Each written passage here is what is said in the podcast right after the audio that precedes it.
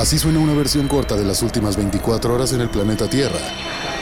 La conversación del mundo, aquí, en el Brief, con arroba el Che Arturo.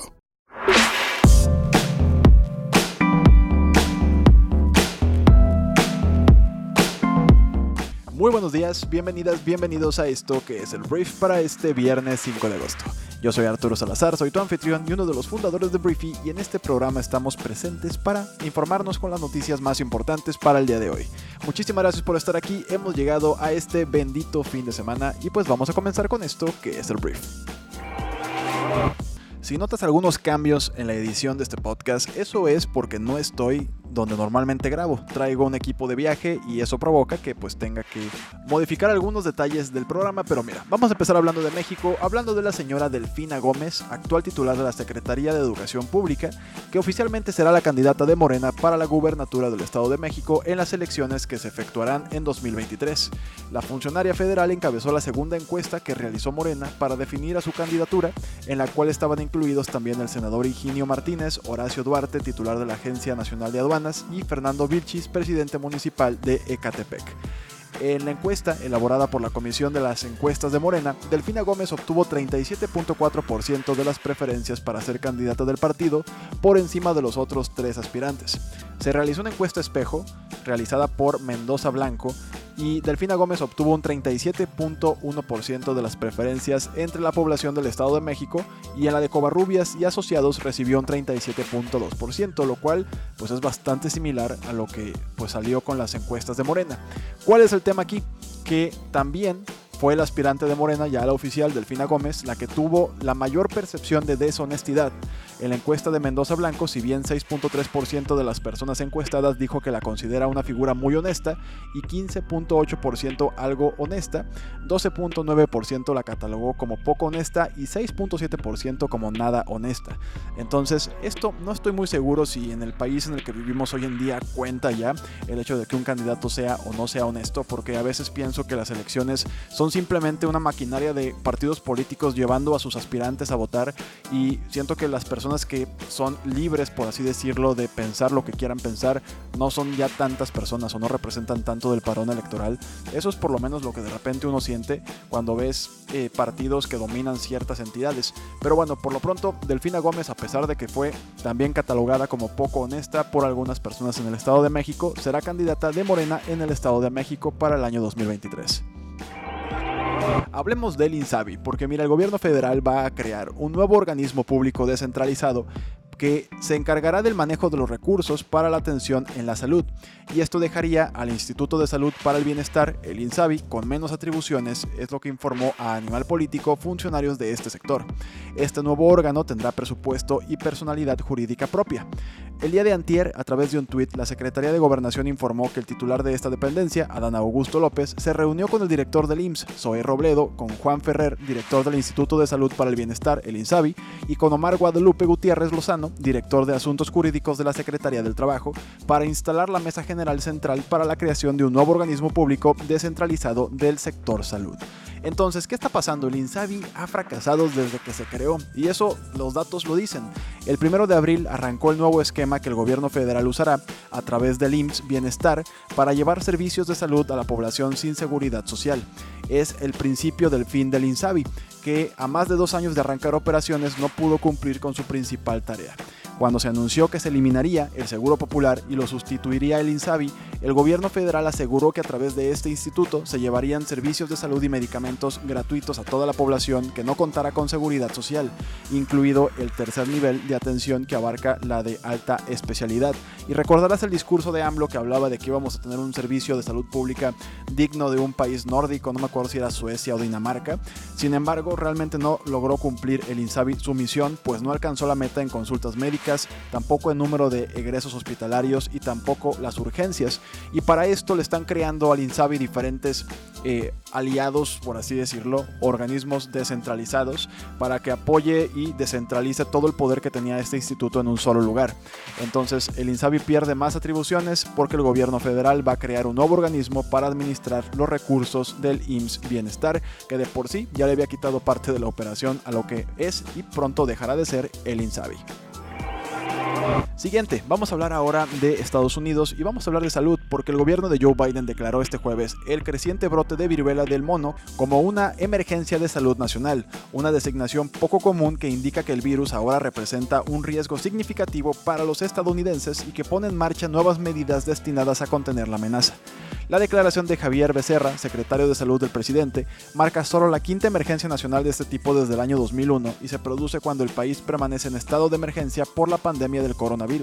La Organización Mundial de la Salud declaró una emergencia sanitaria mundial por el brote a finales del mes pasado y el anuncio del señor Becerra en una rueda de prensa vespertina en la que se unió a él una serie de otros altos funcionarios de salud, otorga a las agencias federales el poder de dirigir rápidamente el dinero hacia el desarrollo y la evaluación de vacunas y medicamentos para obtener acceso a fondos de emergencia y contratar trabajadores adicionales para ayudar a controlar el brote que comenzó en mayo.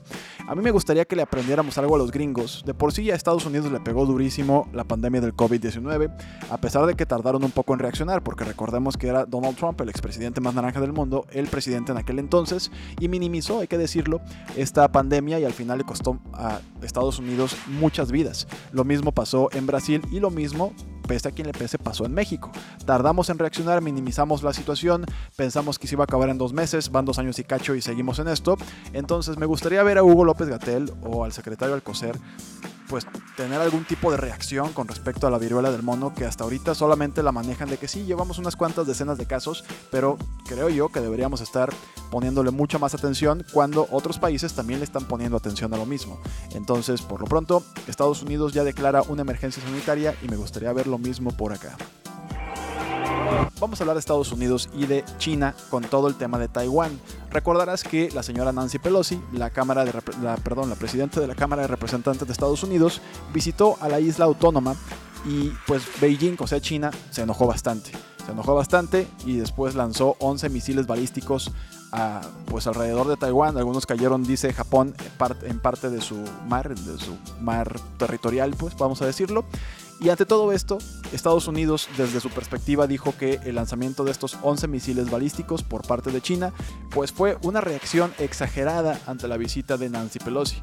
China ha decidido sobre reaccionar y usar la visita de la presidenta de la Cámara de Representantes como un pretexto para incrementar la actividad militar provocadora en y alrededor del estrecho de Taiwán, fue lo que dijo el portavoz del Consejo de Seguridad Nacional John Kirby.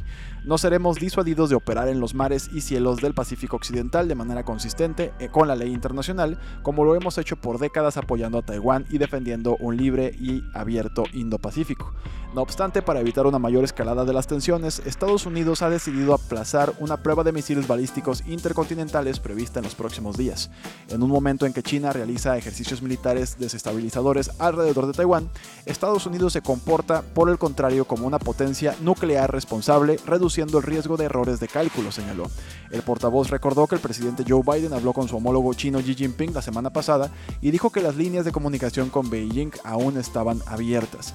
Esto al final es la perspectiva de Estados Unidos, en la que culpa a China de desestabilizar. China trae una postura completamente contraria, en la que habla que el hecho de que Nancy Pelosi haya ido a Taiwán, pues al final de cuentas lo que hace es desestabilizar también su paz o su parte del mundo, ¿no? Como que defiende todos sus, todos sus alrededores como parte de lo que es China y le molesta que Estados Unidos vaya a entrometerse. Entonces tú puedes estar en cualquiera de las dos posturas. Recientemente he escuchado de todo. El otro día me topé con un conductor de Uber que hablaba de una gran conspiración de cómo China se iba a apropiar de Taiwán y de diferentes territorios y que Estados Unidos iba a hacer lo propio con toda Latinoamérica. Entonces, las teorías conspiranoicas no faltan, análisis geopolíticos tampoco faltan y cada quien tendrá su forma de pensar, pero lo que está sucediendo obviamente aquí tiene dos lados de la misma moneda. China acusa a Estados Unidos, Estados Unidos acusa a China. Tú te quedas con tu perspectiva, pero esto es lo que dice ambas partes. Hablemos de economía en Inglaterra, porque el Banco de Inglaterra ayer elevó las tasas de interés en 50 puntos básicos, que es su mayor aumento en 27 años. Y bueno, el mismo banco dijo que el Reino Unido probablemente estará en recesión a finales de este año y que la tasa de inflación alcanzaría un máximo de más del 10% en la segunda mitad del año 2022. Pésimas noticias para una de las economías más grandes del mundo y pues cada vez más personas y economistas y expertos y no tan expertos ya hablan de que pues el mundo y probablemente también México vamos encaminados a una recesión que pues va a provocarnos pues ciertas contracciones, ciertas eh, estrategias para poder sobrellevar todo esto. El gobierno federal, por supuesto, habla de que esto no va a pasar en México, que la recesión no nos va a pegar, pero la neta, en cuanto a pronósticos económicos, el gobierno de AMLO no ha sido para nada preciso en lo que lleva de sexenio. Hablemos de HBO Max, porque mira, HBO es un servicio de streaming que pues está padre, a mí me gusta mucho, contiene Game of Thrones, contiene Harry Potter, aunque creo que ya no va a estar. El tema aquí es que hace unos días los usuarios comenzamos a notar cambios bastante extraños dentro de HBO Max. El más notorio fue que desaparecieron seis películas consideradas como originales, que es Moonshot, Superintelligence, la versión de Robert Zemeckis de The Witches, An American Pickle, Lockdown y Charm City Kings. Esto, por supuesto, puso en la cuerda floja el futuro del servicio. Sin embargo, a raíz de todo esto, diversos medios señalaron que la plataforma se podría fusionar con Discovery Plus, pero después de muchos rumores, ahora sí es oficial. El catálogo de ambos estará en un solo lugar. De acuerdo con el medio Deadline, JB Perret, director general y presidente de Global Streaming and Interactive de Warner Bros., Discovery confirmó esta noticia en la junta de resultados de la compañía. Y ahora estos dos servicios van a unir fuerzas para lanzar un catálogo gigante y ya yo de verdad ya mejor pido que todos se unifiquen, que los compre Disney a todos o algo así, o que los compre Apple a todos, no sé, o Netflix porque de verdad es increíble cómo una película está en esta plataforma y esta serie está en otra plataforma y de repente los Emmy son ganados por cinco series en cinco plataformas diferentes y pues no hay lana que alcance para contratar tantas cosas. Entonces, bueno, por lo pronto la noticia es que HBO Max se fusionará con Discovery Plus. Voy a hablar del señor Kevin Spacey, este actor norteamericano que ha sido acusado en varias ocasiones ya de asalto sexual, presunto asalto sexual, y el día de ayer un juez ordenó a Spacey a pagar a la productora de House of Cards, MRC, casi 31 millones de dólares por supuesta conducta sexual inapropiada tras bambalinas del drama de la Casa Blanca de Netflix. Spacey, quien interpretó a Frank Underwood, fue expulsado de la serie durante su sexta temporada luego de enfrentar acusaciones de que había agredido sexualmente y abusado de hombres jóvenes, incluido un asistente de producción de House of Cards que dijo que Spacey lo manoseó, lo que provocó la investigación de MRC. El juez de la Corte Superior de Los Ángeles, Melvert Recana, confirmó un laudo dictado previamente por un árbitro en octubre del 2020 que consistía en alrededor de 29.5 millones de dólares en daños y 1.5 millones en costos y honorarios. MRC había argumentado que Spacey les debía millones en ganancias perdidas porque su mala conducta los obligó a sacarlo de la sexta temporada del programa y tuvo que recortar la temporada de 3 episodios a 8 y el juez confirma todo esto, entonces Kevin Spacey espero que tenga ahí un ahorro porque le toca pagar 31 millones de dólares. Muy bien, esta fue la conversación del mundo para este viernes. Espero que te genere mucho valor el día de hoy y todo el fin de semana. Por favor, comparte este programa con tus amigos y familiares y nos escuchamos el próximo lunes en la siguiente edición de esto que es el Brief. Yo soy Arturo. Adiós.